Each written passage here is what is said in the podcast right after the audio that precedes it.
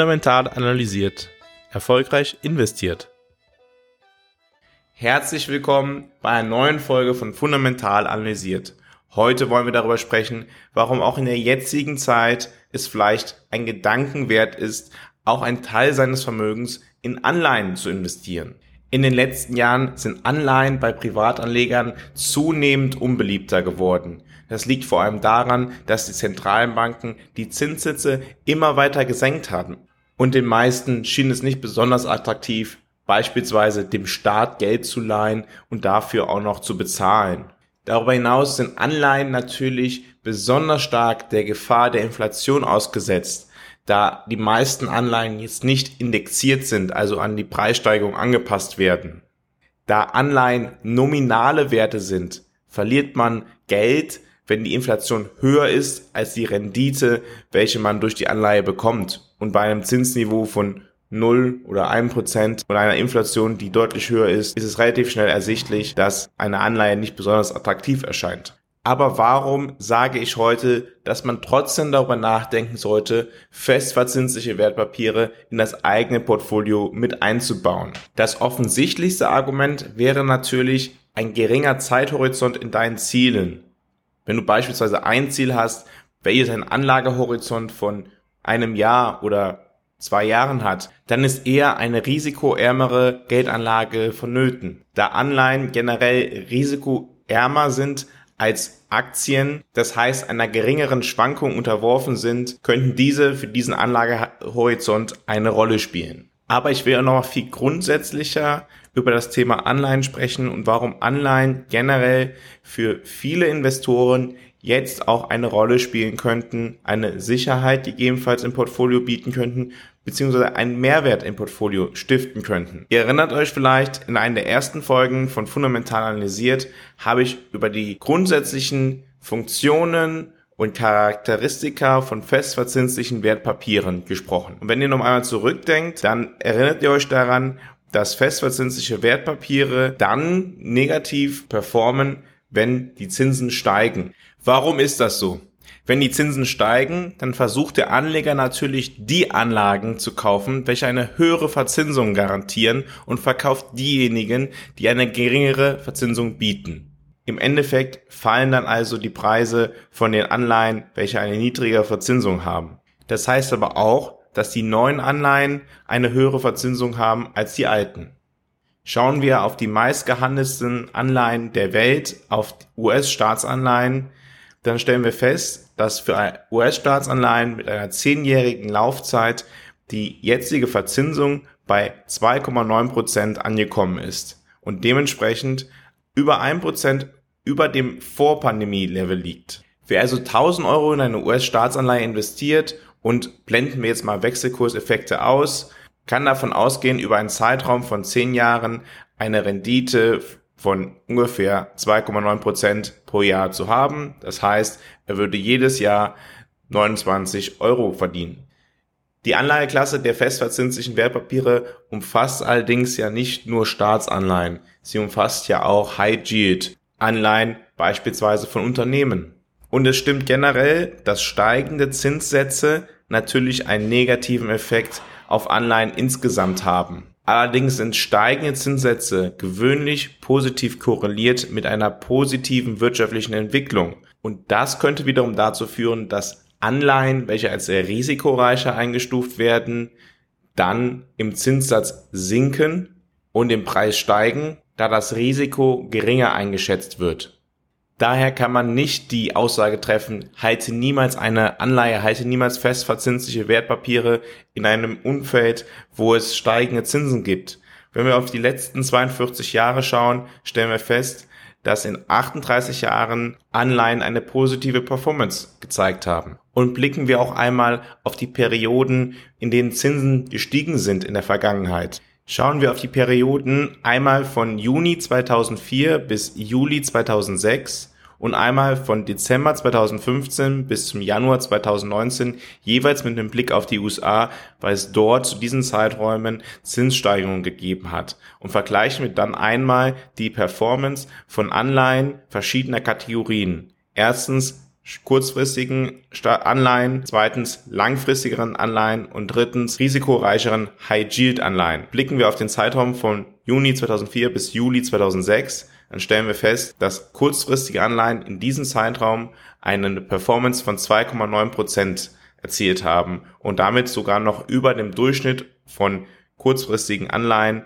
über einen längeren Zeitraum von zwei Prozent liegen. Langfristige Anleihen haben in diesem Zeitraum eine Performance sogar von 5,6 Prozent gezeigt und lagen auch über dem langfristigen Durchschnitt von 4,1%. Prozent. Unter risikoreichere Anleihen, sogenannte High Yield Bonds, erzielten in diesem Zeitraum eine Rendite von 8,4 Prozent und auch diese lag über dem langfristigen Durchschnitt von High Yield Bonds von 7,9%. Prozent. Zu beachten ist natürlich, dass im Zeitraum von 2004 bis 2006, auch wenn es Zinssteigerungen gegeben hat, das allgemeine Zinsniveau deutlich höher war als jetzt. Daher vergleichen wir auch den Zeitraum von 2015, von Dezember 2015 bis Januar 2019. In diesem Zeitraum erzielten kurzfristigere Anleihen eine Rendite von 1,1 Prozent, langfristige Anleihen eine Rendite von 2,7 Prozent und risikoreichere High-Yield-Anleihen eine Rendite von 7,5 Prozent. Alle diese Werte lagen unter dem langfristigen Durchschnitt.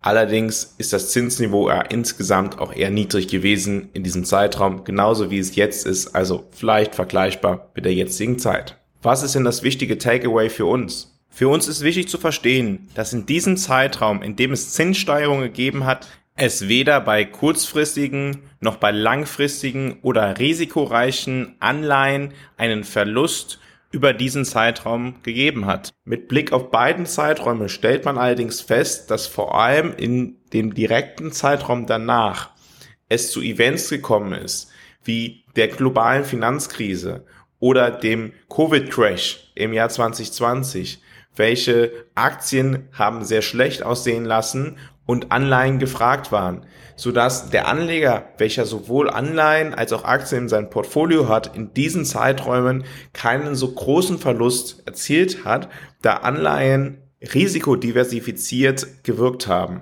Dies gilt besonders mit dem Blick auf mögliche Reaktionen von Zentralbanken im Falle einer sich deutlich verschlechterten wirtschaftlichen Lage. Die Zentralbanken gehen dann gewöhnlich dazu über, die Zinsen wieder zu senken, naja, und was profitiert dann davon direkt? Anleihen. Vor allem langfristig laufende Anleihen. Anleihen haben in der jetzigen Zeit sicherlich das Problem der Inflation. Sicherlich das Problem, dass sie nominale Werte sind. Allerdings bieten sie einen Diversifikationsvorteil, der wie eine Art Versicherung wirken kann in Zeiten wirtschaftlicher Unsicherheit.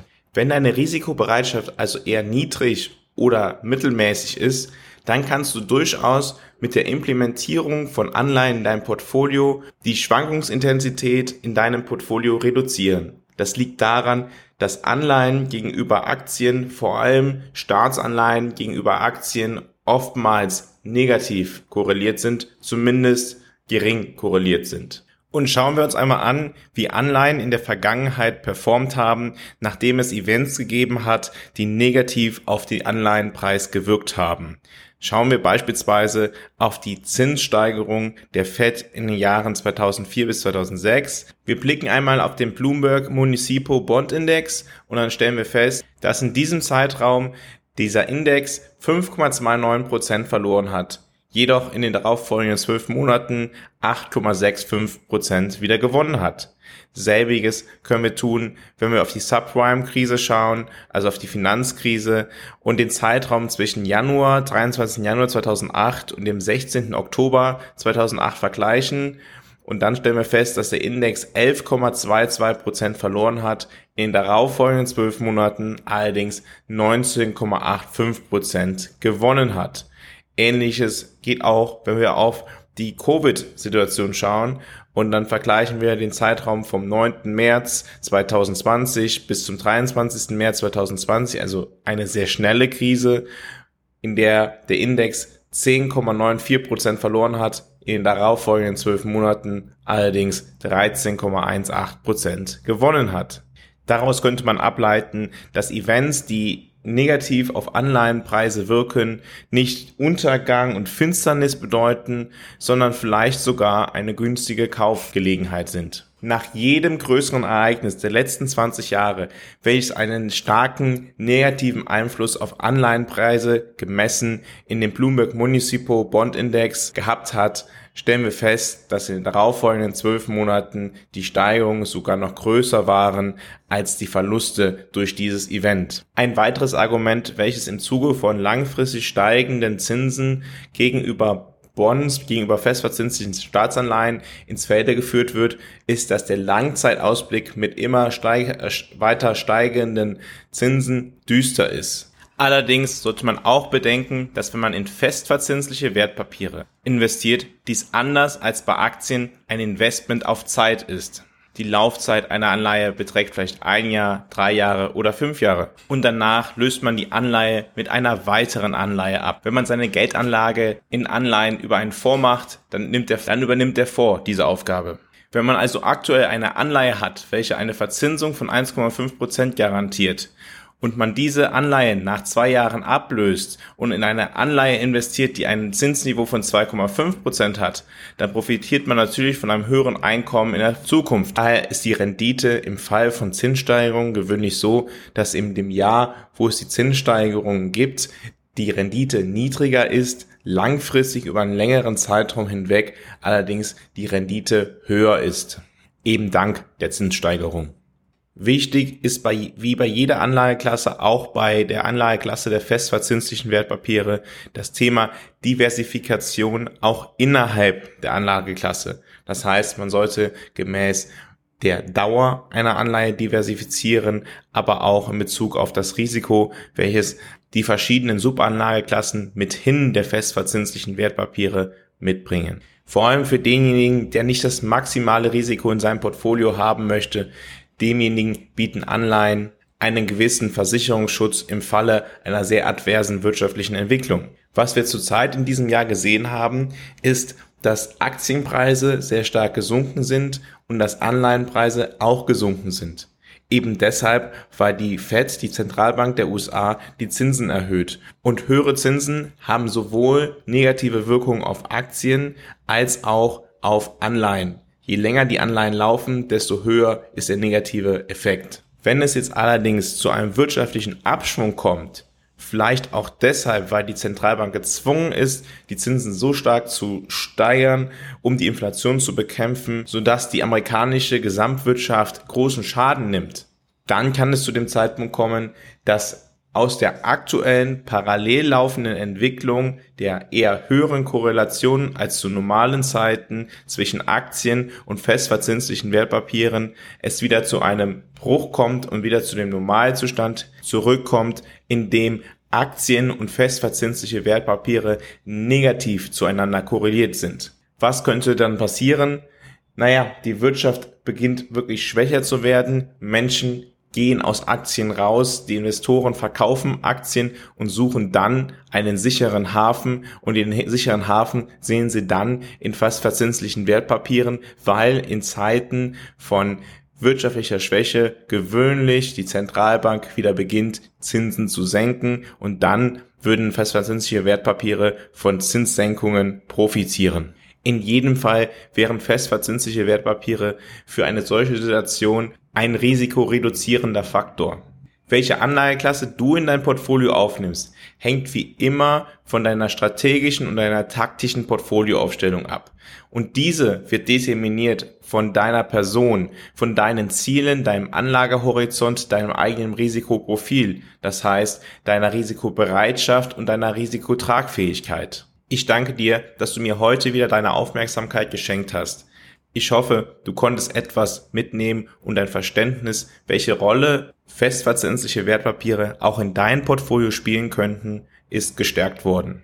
Falls du Fragen hast, zögere bitte nicht, mich direkt zu kontaktieren. Wenn du denkst, dass diese Folge auch jemandem anders, mit dem du vielleicht in der Vergangenheit über Kapitalmarktthemen gesprochen hast, helfen könnte, empfiehl die Folge doch gerne weiter. Besuche auch gerne die Homepage fundamentalanalysiert.com, um weiteres über den Kapitalmarkt zu erfahren. In der kommenden Woche wollen wir einmal darauf schauen, wie kognitive Verständnisprobleme des Kapitalmarktes Probleme vor allem für Privatanleger darstellen bei der optimalen Portfolioaufstellung, bei der optimalen Geldanlage. Dieser Blick darauf, wie Menschen sich wirklich am Kapitalmarkt verhalten, hilft, glaube ich, sehr stark, auch dein eigenes Verhalten gegebenenfalls zu reflektieren. Wir alle sind Menschen und verhalten uns menschlich. Das ist vollkommen okay. Allerdings sollte uns bewusst sein, was das bedeutet für das Thema Kapitalanlagen. Ich freue mich, wenn du nächste Woche auch wieder dabei bist, wenn es wieder heißt, fundamental analysiert, erfolgreich investiert.